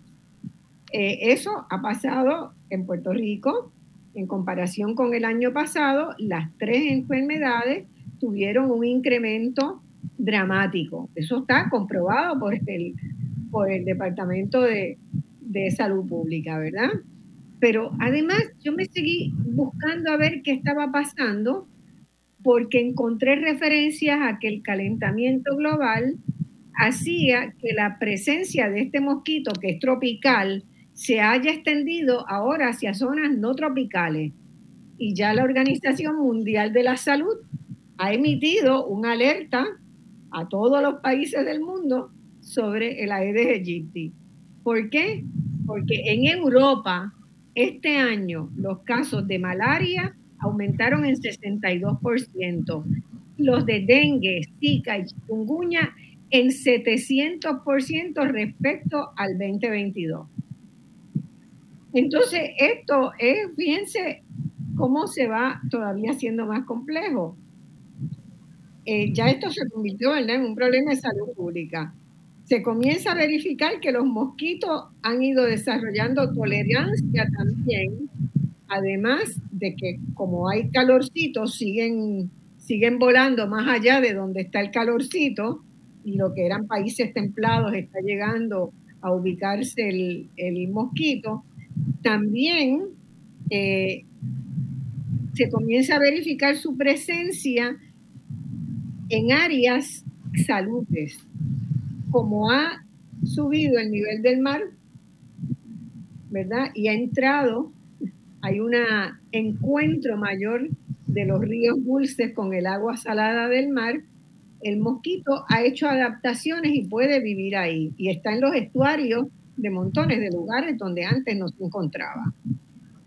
Eh, eso, si uno lo, sigue proyectando, pues el, problema se vuelve un problema mundial, en una, en una puede ser el, inicio de una, una, pandemia, ¿verdad?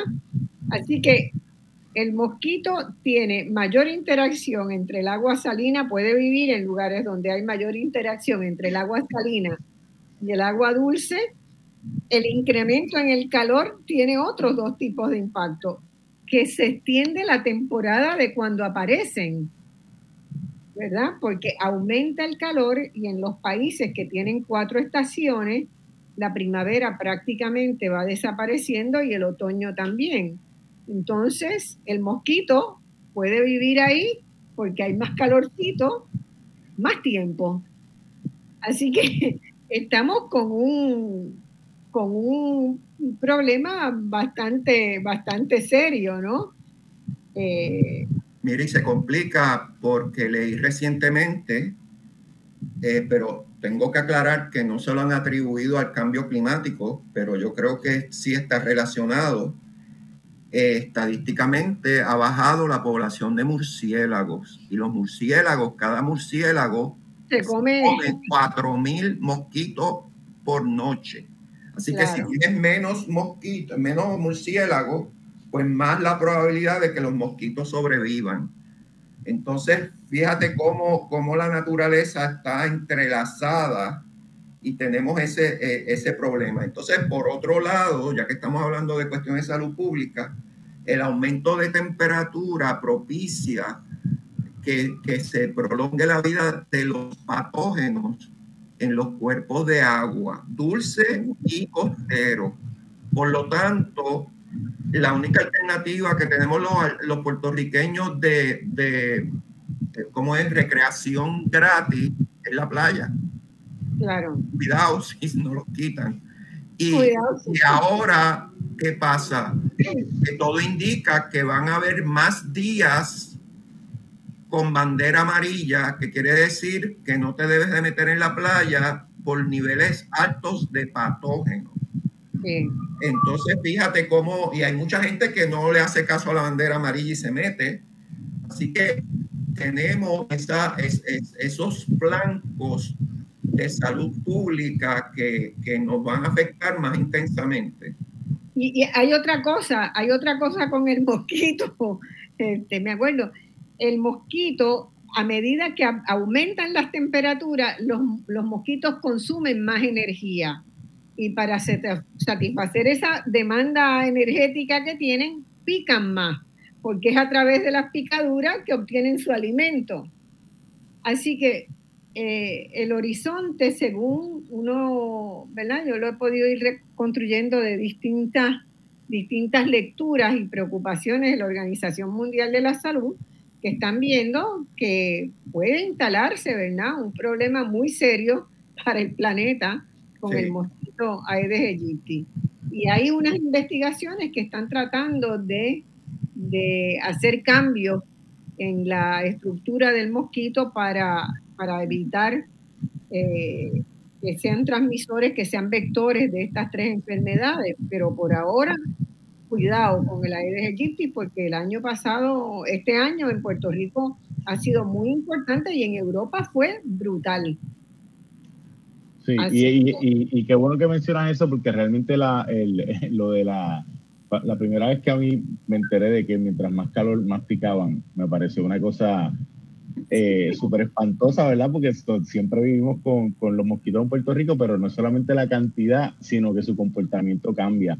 Y en ese sentido, eh, quiero sí hacer mención que, el doctor Pablo Méndez ha hecho varios eh, estudios iniciales sobre el calor eh, no solamente en relación a los mosquitos, pero también a un montón de otros grupos de consecuencias que tiene para la salud. Eh, y ahora se habla mucho más de ello, que van desde la irritabilidad, ¿verdad? La gente está incómoda con el calor, eh, eso es propenso a, a, mayor violencia, situaciones, ¿verdad? De agresividad social, pero también la falta de sueño, la gente está durmiendo menos, sobre todo esa primera parte de, de, de llegar al sueño se le hace más difícil, están el agotamiento y los golpes de calor, los ataques cardíacos, hay muchas razones, inclusive eh, ahora mismo la línea Paz eh, ha dicho que en efecto las llamadas a la línea eh, han aumentado en los periodos de calor extremo y además la gente está reconociendo el calor como, uno de las cosas que Sí, así que ya, ya están empezando la gente a relacionarlo en sus propias vidas, cómo eso les está afectando. Eh, y también el, hospital IMA, que también tiene un centro de, tratamiento, también eh, salió hace poco diciendo que en efecto los días de calor extremo reciben mayor cantidad de gente y mayor eh, referido. Así que todo esto, ¿verdad? El, hecho de la, la, relación de la salud pública con el calentamiento global es uno que también eh, hemos hecho muy poco aquí en Puerto Rico para atenderlo. Eh, el afecto a las embarazadas, o sea, eh, son muchas, muchas cosas por lo mismo que decíamos. de cómo la temperatura afecta a nuestros cuerpos y nuestros procesos ¿verdad? vitales. Y este, de hecho, una de las cosas que tenemos que en algún momento abrir una conversación también, ¿verdad? es este, cuánto se investiga en Puerto Rico sobre, esto, sobre estos temas y cómo podemos ayudar a abrir nuevas líneas de investigación, ¿verdad? Que, miren el cambio climático y, el calentamiento, porque es algo tan, tan vital para el futuro de Puerto Rico. Pero ahora mismo mi pálpito es que no lo reconocemos, que la mayor parte de la gente lo, eh, no, no reconoce que hay, que hay esos peligros, ¿verdad? Que hay esos peligros que son tan grandes. En una de las cosas que, me encontré en, la revisión, en el, estudio que siempre hago para cada programa, es que la Universidad de Naciones Unidas eh, instauró una nueva, no, no, una carrera de economía, sino una nueva especialidad en economía conocida como la economía de la adaptación climática, ECA, que está dirigida a identificar y a desarrollar con los alumnos y que los alumnos pongan en marcha, ¿verdad? En todos los trabajos a donde vayan, estrategias con mayor potencial en, distintas regiones del mundo. Y, se me hace también que esa es como una responsabilidad que debíamos empezar a, a discutir, ¿verdad? en todas las instancias de investigación, porque como hemos dicho en este programa, atañe tantos ámbitos de la vida, de la vida cotidiana, la alimentación, la salud, todo. Este, y, bueno, tendríamos que ver cómo insertamos nuevos programas en las universidades que estén, estén atentas a esto. Creo que ya nos toca ir a, nos pasamos un minuto, vamos a una pausa y volvemos ya para el último segmento eh, podemos abrir el programa a preguntas del público, quienes tengan. Yo he estado monitoreando el Facebook Live y hay mucha participación en el Facebook Live. Este, así que los últimos 15 minutos los dedicamos a, preguntas y a conversar con quienes quieran llamarnos por el 292 17 04 03 04 y 05.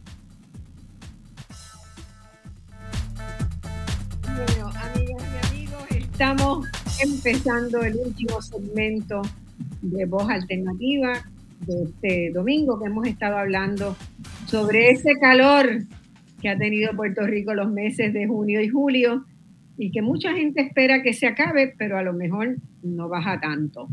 Eh, y es preocupante, preocupante.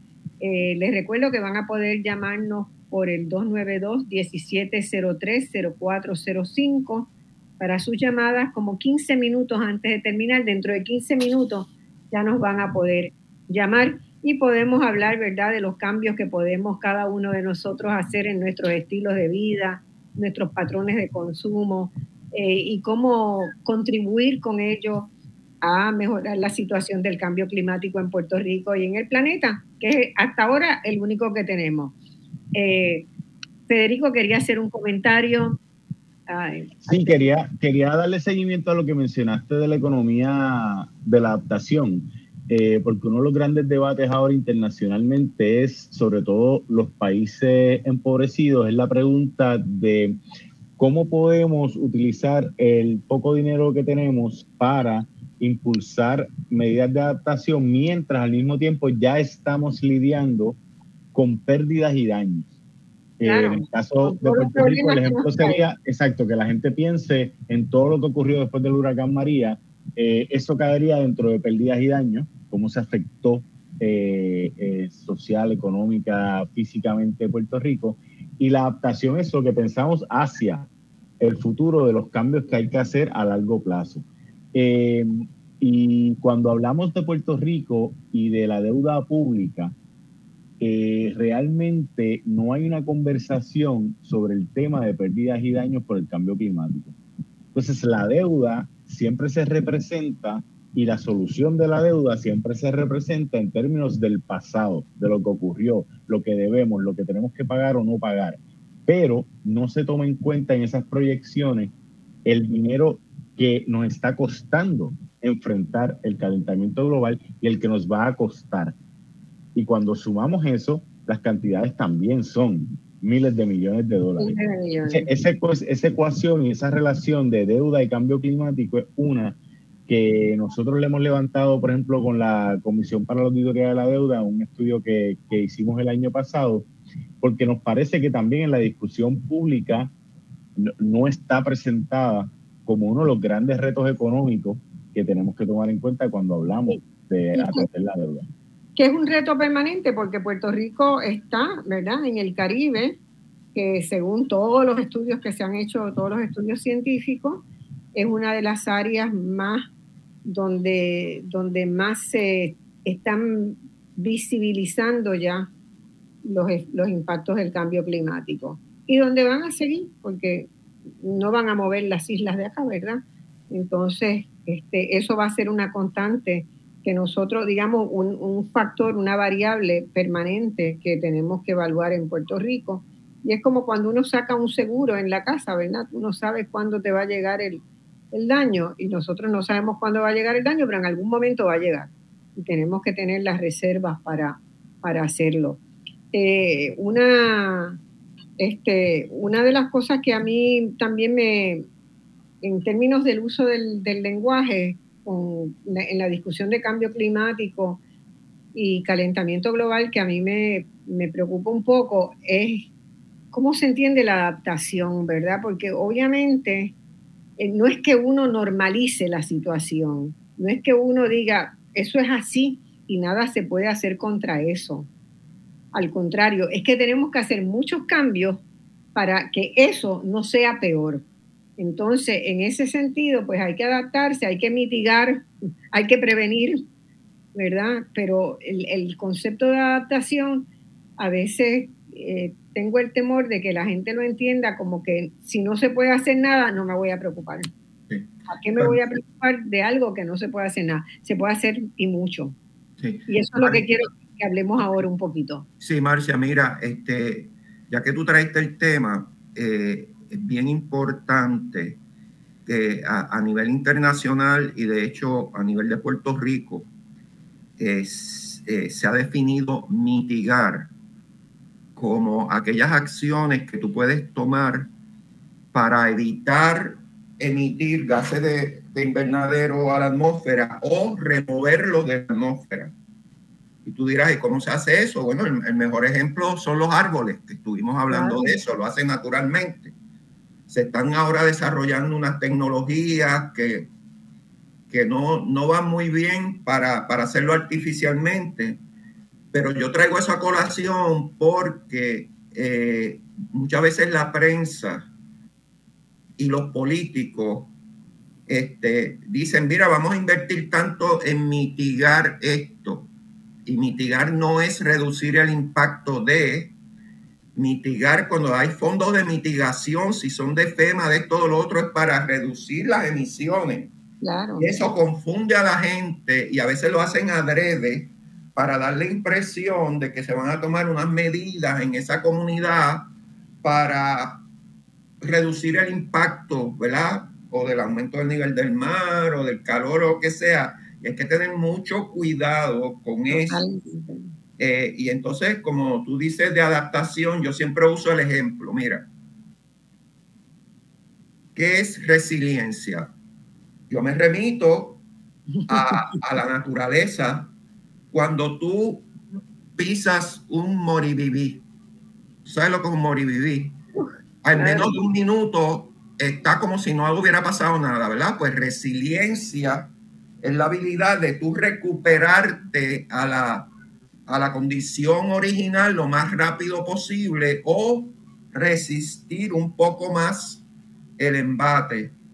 Pero adaptación, me remito a la naturaleza, y el mejor ejemplo es el cactus. El cactus era un árbol que se transformó para poder vivir en el desierto. Y entonces de eso es que estamos hablando, que sí se pueden tomar un montón de medidas para adaptarnos a lo que viene, porque yo soy de los que creo que el cambio climático es como un huracán que hace tiempo salió del África, que no está sujeto a un cono de incertidumbre, nos va a partir por la mitad y debido a la irresponsabilidad de los países que mayor emiten emisiones de gas invernadero, nos va a partir por la mitad y ya va a ser un huracán intenso, ya no va a ser un huracán uno o dos, y más, yo me atrevo a decir ni tres. Y lo que nos resta a nosotros es adaptarnos y prepararnos para lo que viene para encima, porque viene para encima.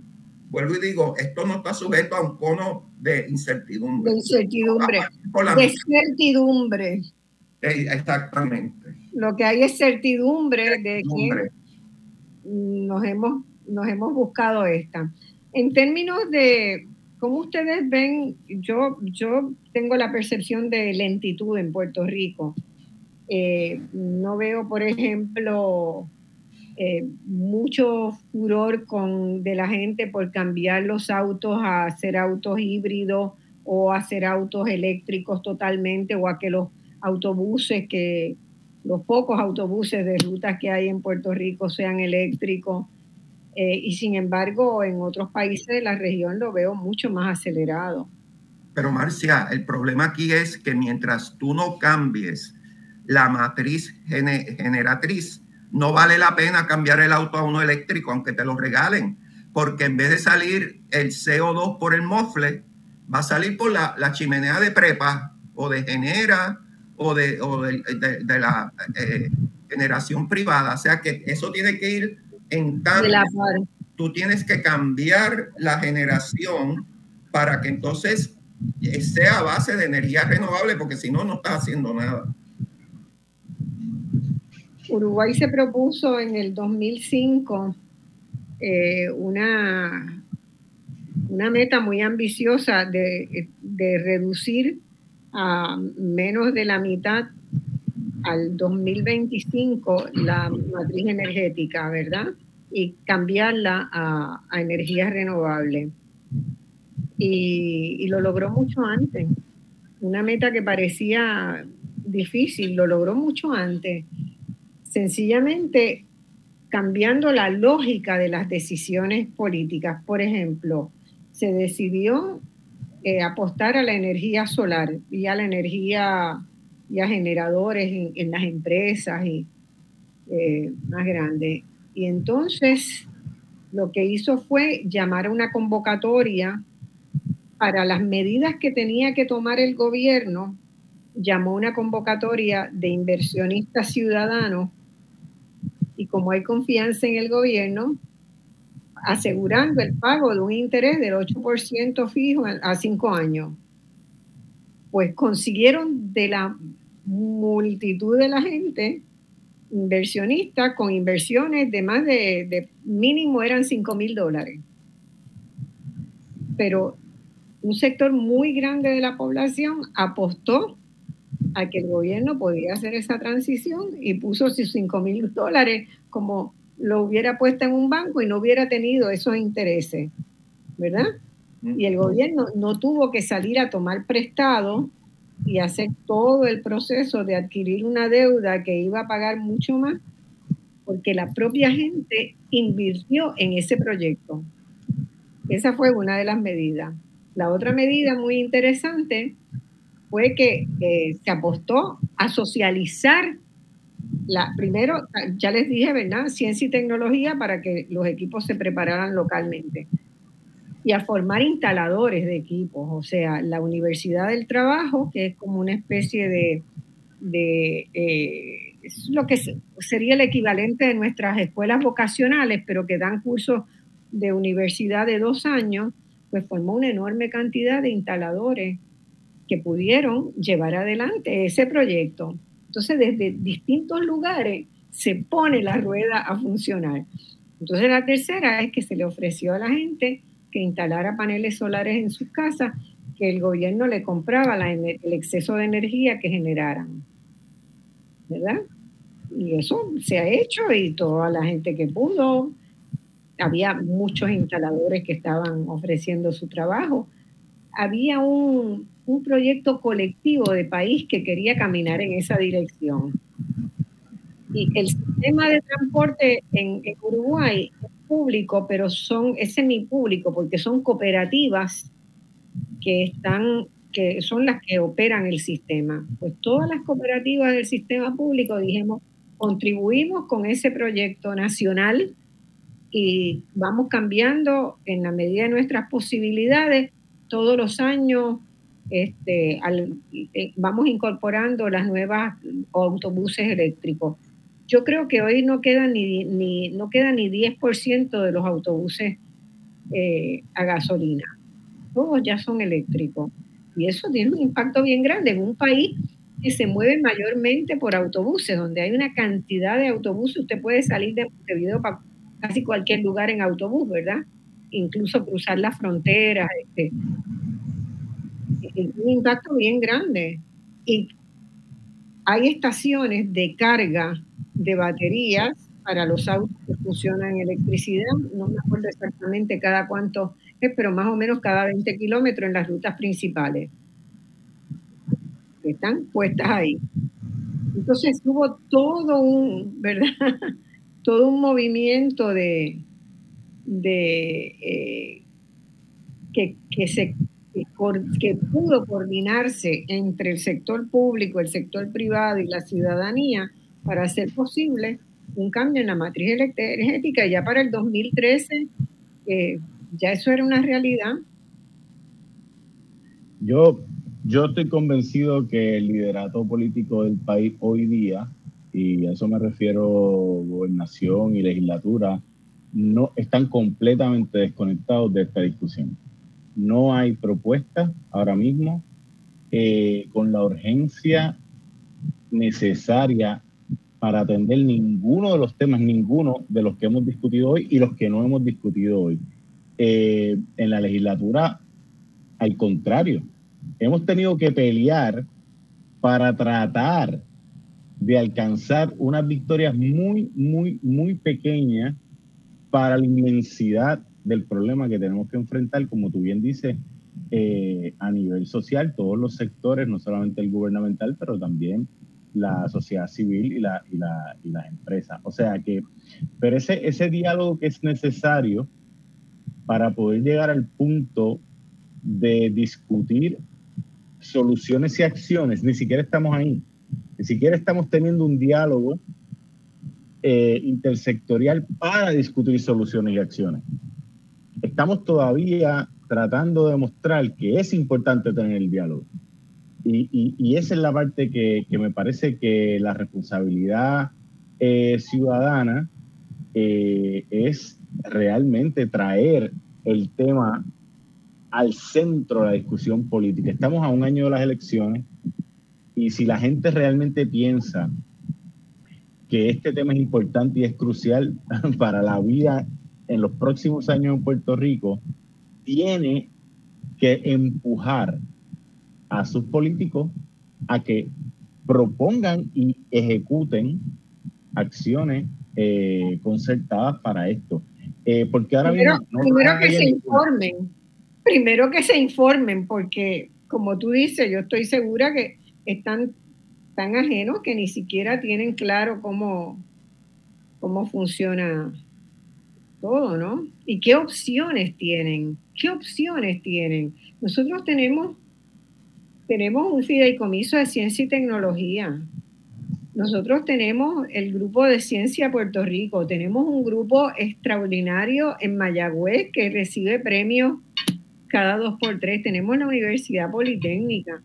O sea, si nosotros no apostamos a la ciencia y a la tecnología para ayudarnos a resolver esta crisis que tenemos, y no meramente vemos, ¿verdad?, a la universidad y a la educación como una hoja de contabilidad de que tienes mucha plata, te voy a quitar tanto y no me importa lo que haga. Eh, así no, no es, no es así. Así no se puede salir de adelante.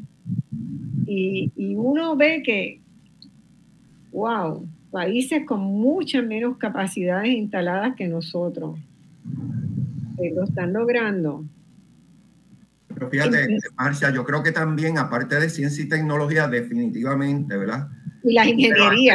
Aquí, aquí, hay un gran componente social. Claro. Muy importante. Y, y, y, yo creo que la medida, que, que, es lo que dice Federico, que tú sabes que todos los políticos hacen encuestas. Y ahora mismo me dicen a mí que el medio ambiente no aparece en las primeras 10, pues ¿qué quiere decir? Que no tiene prioridad. Y, y no sé si están haciendo... Las preocupaciones de la gente. Entonces, en la medida que la gente, cuando le hagan las encuestas, diga, mira, esto es importante para mí, tú vas a ver un cambio eh, en la actitud, que de todas maneras hay que velarlo, pero por lo menos te incluyen, porque ahora mismo yo siento que no, es que es la prioridad, es que no tiene prioridad. No hay prioridad. Es como yo interpreto el asunto. Sí. Lamentablemente. ¿Qué tú crees? ¿Hay prioridad en la gente o no? En, en esos grupos, yo veo que hay muchos grupos que se están organizando, pero es como un poco efímero, fragmentado, este, o sea, no, eso no da para hacer lo que tenemos que hacer en el país. Sí, no, yo creo que hay acciones que se están tomando en distintos sectores importantes. El sector de, de la agroecología está proponiendo cosas interesantísimas de maneras de vivir de forma distinta, de generar relaciones con las comunidades a través de la producción de alimentos. Eh, el sector de las artes y la cultura está haciendo unas propuestas interesantes también. La academia, en, ¿verdad? luchando contra todo lo que le está cayendo encima, sigue tratando de producir eh, investigaciones y conocimiento importante. Así que yo, yo creo que hay, hay muchos sectores que, que sí lo están haciendo, pero bajo esta premisa de lo hacemos a pesar del Estado, lo hacemos a pesar de, las instituciones, eh, y ese es con lo que hay que romper. O sea, yo creo que hay que, hay, muchas soluciones puestas en, la mesa, en el plato, eh, cosas que se están tratando, que se están experimentando con ellas, con resultados muy bonitos y muy concretos, pero para llegar a nivel sistémico tiene que haber tiene que haber eh, un, plan coordinado. Claro. Porque lo que no pueden haber son iniciativas aisladas, desconectadas, porque eso sí que no nos va a lograr mover hacia la dirección que queremos. Absolutamente. Me dicen que tenemos llamadas, vamos a tomar la, vamos a tomar una llamadita y nos da el tiempo. Adelante. Eh, buenas tardes, Manuel Torres Márquez. Ay, Manuel Torres Márquez, ¿cómo está usted? Saludos, saludos a todo el grupo que ha mantenido este diálogo tan interesante y provocador.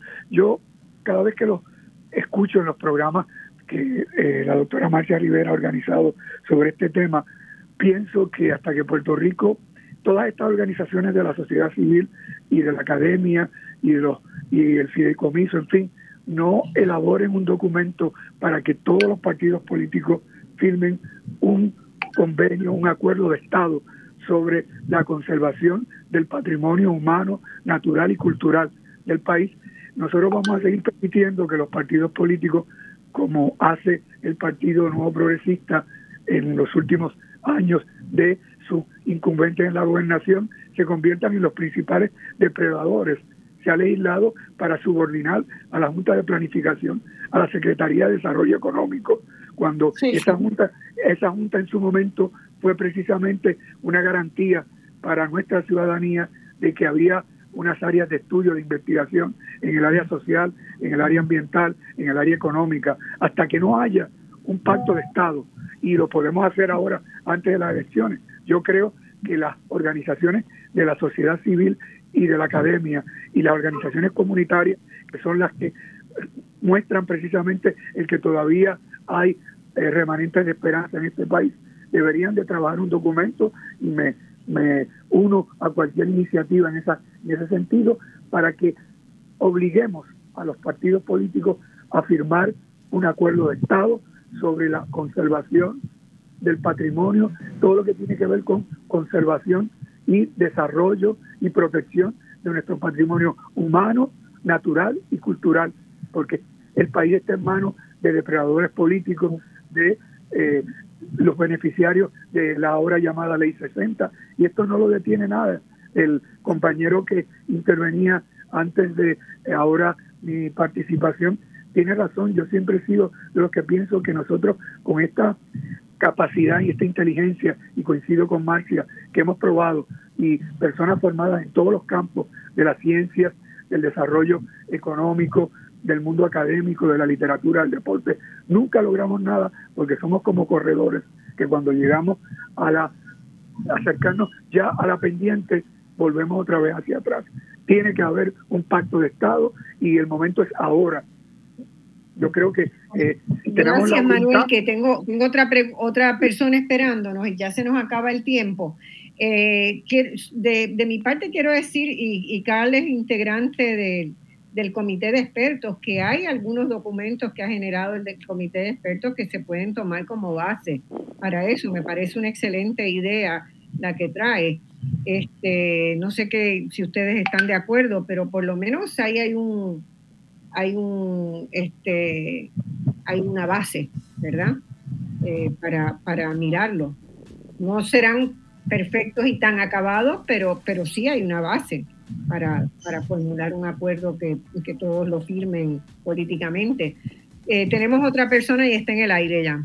Sí, buenas, buenas tardes y felicitaciones por una clase importante que he tenido hoy, muchos que radio escucha. Es Julia Mignucci de Mayagüez quien le habla.